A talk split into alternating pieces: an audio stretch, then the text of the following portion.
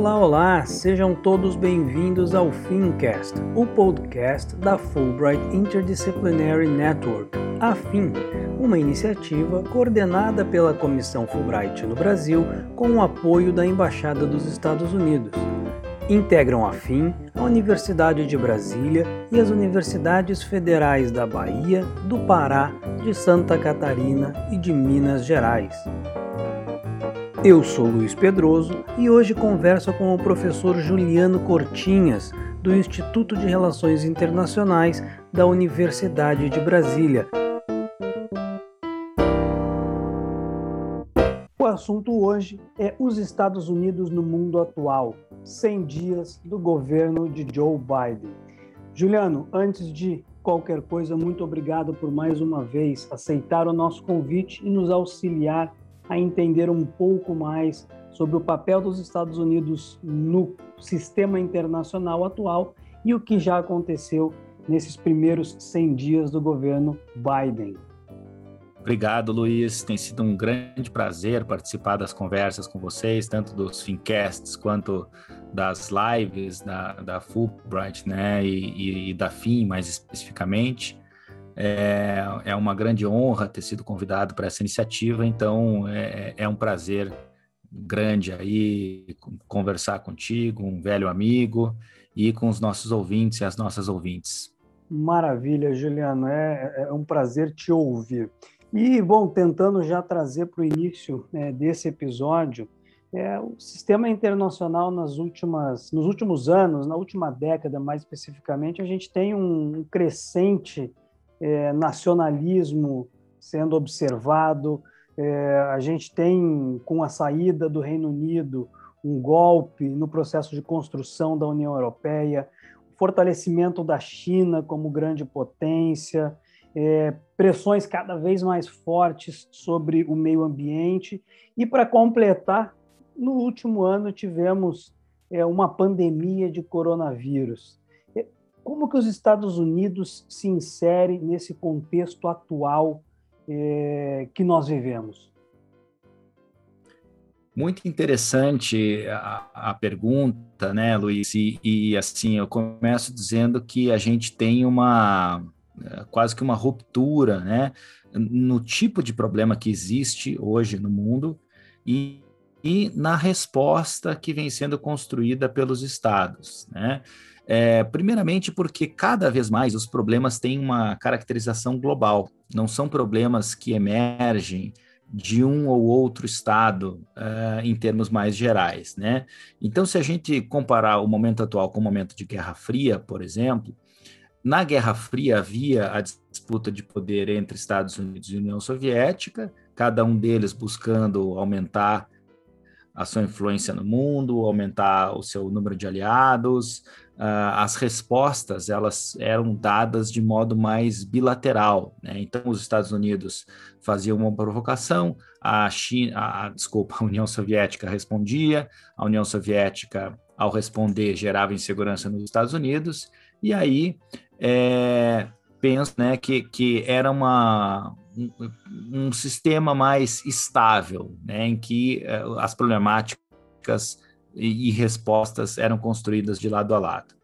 Hoje, os problemas têm uma característica mais global. Isso significa que não são uh, questões geradas por um ou outro país apenas, mas por uma conjuntura de fatores é, que afetam a todos. Né? Então, vamos dar alguns exemplos. As migrações, né? a migração de modo geral, decorrem de problemas estruturais do sistema que afetam mais as populações carentes, as populações mais pobres, os estados mais pobres, e é, há movimentações de migração em massa. Né? A questão das mudanças climáticas, né? outra questão que decorre uh, do consumo exacerbado, da emissão uh, elevadíssima de carbono na atmosfera, uh, do nosso próprio processo né, de, de, relação com os bens materiais. então, migrações, mudanças climáticas, a própria questão da segurança, que cada vez está menos atrelada aos estados e mais aos indivíduos. Né? Então, os problemas principais de insegurança no mundo não são problemas eh, de guerra, né? os problemas são cada vez mais ligados aos indivíduos. Né? Então, cada um tem uma visão específica do que é a segurança para si. E isso é óbvio, tem relação com o local onde vivem as pessoas, mas também tem relação com os problemas que a gente citou anteriormente, né? como as mudanças climáticas que afetam a segurança uh, de indivíduos ao redor do planeta. Né? Nada melhor para a gente observar isso do que a própria pandemia, que é, é, talvez né, a questão mais relevante do momento atual no mundo. Uh, sistemicamente, estruturalmente, né, se a gente pensar em longo prazo, talvez ela em breve é, é, vá perdendo a sua relevância, mas ela hoje continua sendo o problema mais urgente diante da humanidade. E, da mesma forma, esse é um problema que tem características globais. Uh, por que, que eu estou enfatizando tanto essa questão da característica global dos problemas enfrentados hoje pela humanidade? Porque, para problemas globais, só soluções globais podem é, ser eficientes. Né? Não adianta, para um problema global com, como as mudanças climáticas, os Estados Unidos agirem né, e é, é, acharem que vão solucionar a questão. Para as migrações, não adianta a União Europeia dizer tenho a solução. Não, as migrações precisam ser contidas nos países de origem das populações, e isso só ocorrerá com a redução da desigualdade social nesses países, com a redução da desigualdade social não só no interior desses países, mas entre é, países também, entre a União Europeia e os países africanos, entre os Estados Unidos e Brasil, e assim sucessivamente. Né? Então, as soluções para os grandes problemas da humanidade se darão somente de forma cooperada, de forma global. Esse é um ponto. O segundo ponto, para além desses problemas né, é, multilaterais, globais, enfim, há questões bilaterais que continuam sendo relevantes. E aí é, é, são quatro né, as potências é, maiores no sistema internacional: os Estados Unidos, a China, a Rússia e a União Europeia. Entre esses quatro países, há é, é, problemas de cooperação, há problemas de é, é coordenação, né? E esses problemas, por, por vezes, é, surgem com mais ênfase, né? Então, a questão entre Rússia e Ucrânia, por exemplo, a, as guerras comerciais entre Estados Unidos e China, é, as problemáticas né, entre União Europeia e Rússia, enfim, é, esses quatro têm dinâmicas né, é, de conflito de interesses que permanecem sendo relevantes no cenário atual e é, é, aí sim, né, há a possibilidade de que negociações bilaterais, enfim, possam amenizar essas problemáticas, né, e a gente acaba dependendo um pouco da capacidade de coordenação entre essas potências, né. É, é um cenário, portanto, muito complexo, né? E o tipo de resposta que as populações vêm é, é, buscando construir é uma resposta completamente inadequada para essa complexidade, né? É, a pergunta citou a emergência dos nacionalismos, né? É, a emergência dos nacionalismos, em grande medida, é decorrente é, é de uma sensação das populações ao redor do mundo de que há problemas sérios emergindo.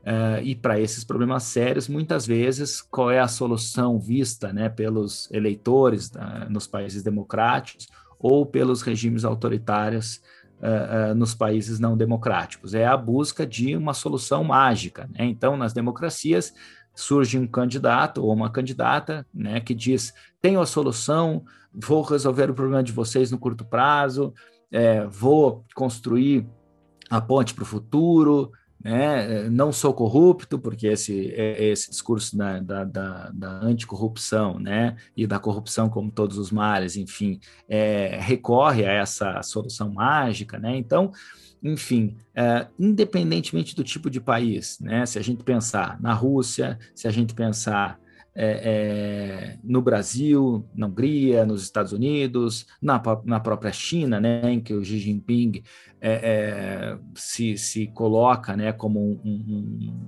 uma, uma, característica personalista que o Partido Comunista Chinês evitava, até o surgimento dele, né? Havia muitas transições entre as lideranças e agora Xi Jinping parece se consolidar no poder. Então, é, é o culto à personalidade e o culto ao mito, né, como sendo uma possível solução para problemas que são muito complexos, né, que uma pessoa não consegue resolver, que um país não consegue resolver e que um pequeno número de países também não consegue resolver. A humanidade como um todo precisa se coordenar, precisa se consolidar nessas soluções, né? Falei muito, é, acho que falei demais, mas queria dar essa contextualização aí mais mais profunda um pouco para esse momento que nós estamos vivendo na atualidade. Não, não, não falou muito não, Juliano, especialmente porque eu já via engatar o próximo, o, o próximo ponto de provocação, que na semana passada nós tivemos um marco né, histórico, que são os primeiros 100 dias é, da administração Biden.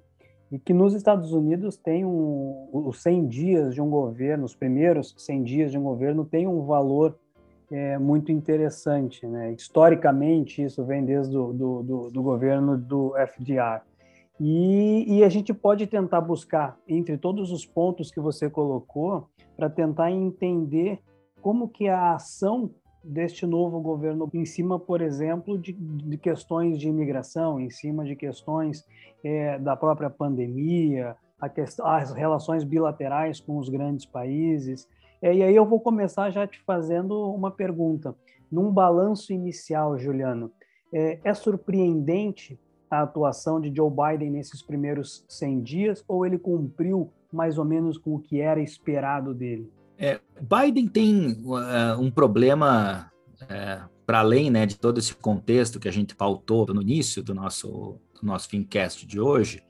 O Biden tem uma, uma carga, né, uma herança bastante difícil é, em termos domésticos, né? Porque, veja, a, a solução é, construída ou as soluções né, que Trump tentou construir ao longo dos seus quatro anos de mandato foram soluções nacionais, né? E essas soluções acabaram agravando ainda mais alguns dos problemas. Né? Então, para as migrações, um muro. Para a disputa bilateral entre Estados Unidos e China, barreiras comerciais é, para a questão da pandemia, né? É, é, soluções caseiras, então remédios mágicos, uh, enfim, né? fechamento também de fronteiras, uh, tentativas de isolar os Estados Unidos do resto do mundo, tentativas né, de, de, de dizer que o vírus era chinês e a solução era americana, enfim, né? Então, respostas completamente inadequadas. O Biden assumiu, e ele comentou isso no pronunciamento que ele fez semana passada, né? Ele assumiu no meio de uma pandemia de coronavírus, a pior do século, no meio de uma grande crise econômica, a pior desde a Grande Depressão, e na sequência do pior ataque à democracia dos Estados Unidos desde o século XIX também. Então não, era um momento fácil para assumir, né? É, exato. Né? Eu acho que além do contexto global que a gente é, é, pintou, né, é importante dizer que o contexto nacional era muito difícil, né? Eu acho que, que essa fala do Biden resume bem isso tudo, né? E aí o Biden é, resolve então, né, fazer uma transição de várias dessas questões, né, que vinham sendo levadas adiante pelo Trump nas questões econômicas. Biden faz talvez a grande mudança, e essa é uma mudança não esperada, é, em relação à organização é, da economia dos Estados Unidos. Né? E aí há toda repactuação uh, do papel do Estado na economia dos Estados Unidos, né? Uh, desde Reagan, né? Uh, se a gente pegar num, num, num, prazo um pouco mais longo, os Estados Unidos adotaram uma política bastante liberal, né, no seu pacto uh, social Estado-sociedade, né? Então, é, redução de barreiras tarifárias, diminuição da presença uh, do Estado na economia, uh, diminuição do, dos gastos públicos. Uh, em paralelo, né, isso vem com uma, com uma diminuição da carga de impostos, da carga tributária, enfim. Reagan e seus sucessores vinham adotando políticas prioritariamente neoliberais. Claro que houve momentos, né, no próprio governo Obama, em que o Estado passou a investir um pouco mais, no Clinton também, os democratas, né, quebrava um pouco essa lógica neoliberal, mas nenhum deles próximo uh, do que o Biden vem fazendo. Né? O Biden uh, construiu três planos e o Congresso apoiou esses planos, né, de, de muito fortes de reconstrução da economia.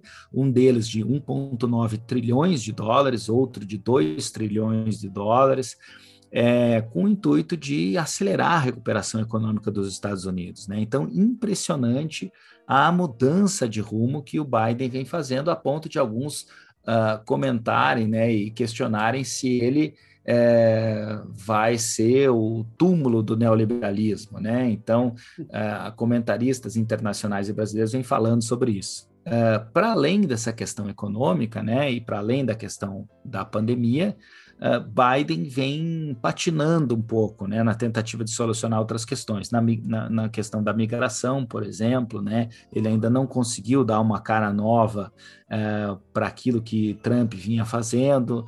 Uh, outro ponto que eu queria ressaltar é o seguinte: Biden ainda não colocou a sua cara na agenda internacional dos Estados Unidos, né?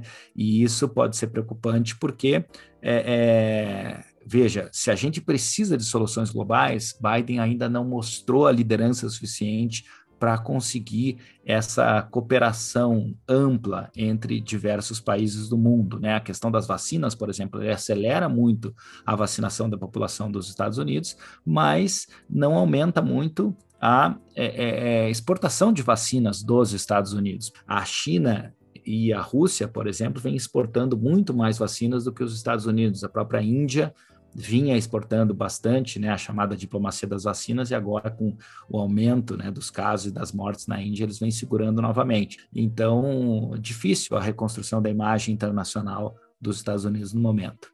É, o, o, discurso de campanha e, e, até no início do mandato, o discurso sempre foi de uma retomada do multilateralismo, participação é, nos organismos internacionais, é, mas de fato não houve nada muito além. E aí eu e, e aí fica aqui minha pergunta para ti, né, Juliano? Nada muito além da cúpula do clima, que talvez seria um primeiro aceno para a comunidade internacional de uma nova era ou uma nova atuação dos Estados Unidos, ou é só um detalhe? É, é, é, um evento importantíssimo, né? Foi um evento importantíssimo e é, é me parece que os Estados Unidos ali é, fizeram né, uma tentativa de se mostrar uh, mais abertos ao diálogo, mais abertos ao multilateralismo. Né? A construção de uma relação de confiança ela demanda mais do que discursos, demanda muitas vezes até mais do que ações, né? ela demanda tempo. Uh, e é isso que talvez a gente não tenha né, no momento de pandemia, como a gente está vivendo hoje, no momento de uma das piores crises econômicas é, desde o início do século XX, né? Como, como algumas perguntas, é, os teus comentários anteriores citaram. Então, é, é, a gente precisa né, é, de uma liderança decisiva do Biden e precisa que ele demonstre, a partir de atitudes, a partir de investimentos, que os Estados Unidos estão prontos né, para liderar o sistema internacional novamente. Né? É, então, é, enfim, em resumo, isso talvez demande mais do que simples discursos, né? demanda ações e é, é tomara que dê tempo para que essa reconstrução da confiança ela venha, né? Todos estamos torcendo para isso e agora é necessário cada vez mais, né? E, e mais do que nunca que os Estados Unidos uh, coordenem, principalmente com a China, a reconstrução, né? A reconstrução da economia global, a reconstrução uh, das relações sociais pós-pandemia, a reconstrução de boas relações né, entre todos. Né? E a China e os Estados Unidos, historicamente, apesar né, de competirem em diversos setores, é, têm conseguido construir alianças, com, conseguido coordenar é, relações né, de influência ao redor do mundo. As ferramentas que um e outro utilizam são diferentes, apesar dos do sistemas serem diferentes, eles não, nunca criaram uma uh, dicotomia, uma rivalidade como era a rivalidade entre Estados Unidos e União Soviética na Guerra Fria. Então a gente tem aí bons precedentes para que essa relação entre Estados Unidos e China construa soluções, né? Juliano, já caminhando para um final dessa nossa conversa, desse terceiro episódio do Fincast, é, vou tentar fazer uma conclusão com base no que eu ouvi aí, tu me corrige se eu estiver errado.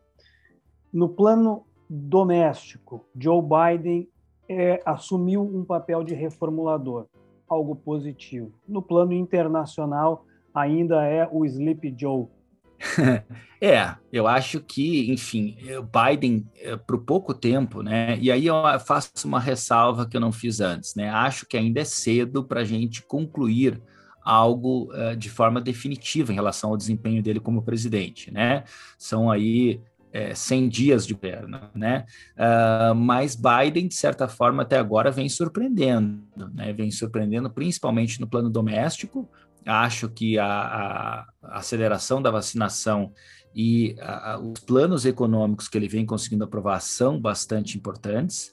É, mas ainda precisa mostrar mais a sua cara na política internacional. Acho que essa conclusão é correta. É, o, o Sleepy Joe, né, talvez nunca tenha existido. É, foi um termo bastante pejorativo, né, cunhado pelo próprio Trump, enfim, pelos republicanos. Mas é, é, no cenário internacional ainda a gente precisa de um pouco mais, merece, né? Mas in, internamente é importante a gente é, reconhecer que ele é, vem sim construindo bons resultados, né? E, e me parece que, inclusive, resultados suficientes para mudar alguns paradigmas históricos aí da relação entre Estado e sociedade lá no, nos Estados Unidos. Juliano, e aí ficou a deixa perfeita para já comentarmos o próximo episódio do podcast, que falaremos sobre os agentes e estruturas justamente da formulação da política externa dos Estados Unidos. Excelente, Luiz. Acho que é, é, isso a gente precisa entender e o objetivo principal do próximo podcast, né, do próximo Fincast, vai ser exatamente isso. A gente precisa entender que o presidente sozinho não consegue fazer uma grande mudança de rumos lá nos Estados Unidos, que funcionam, como dissemos nos podcasts anteriores, é, com um equilíbrio, de, a partir de um equilíbrio de poder entre executivo, legislativo e judiciário. Né? Então, o presidente precisa, sim, construir boas relações com o Congresso, o que nem sempre é possível. Por vezes, o Congresso age mais para travar o presidente quando entende isso como necessário do que para apoiá-lo, né? Mas até agora Biden vem conseguindo construir boas relações. Sobre o equilíbrio de poder entre executivo e legislativo, conversaremos na, no próximo Fincast, se tudo correr bem né? Vamos nessa. Maravilha. Juliano, mais uma vez, muito obrigado pela tua participação, essencial para iniciarmos os trabalhos tanto da Fulbright Specialist Network quanto do Fincast, este podcast que estamos aos pouquinhos construindo. Muitíssimo obrigado mais uma vez e até o próximo episódio do Fincast. Muito obrigado, Luiz. Como eu disse no início, né, um prazer, uma honra tem sido uma satisfação aí conversar contigo, com os ouvintes, com as ouvintes, e espero que nós estejamos aí conseguindo passar as mensagens muito importantes, né, que a Fulbright desejava que passássemos. Obrigadão. Maravilha. E se você que nos acompanhou até aqui, aproveita. Siga o Fincast no Spotify, Apple Podcast, Deezer, nos principais agregadores. Assim você vai ficar sabendo tão logo um novo episódio seja colocado no ar reforçando que as opiniões expressas no Fincast não refletem necessariamente as opiniões das instituições que integram a Fulbright Interdisciplinary Network. Um abraço, tchau, tchau.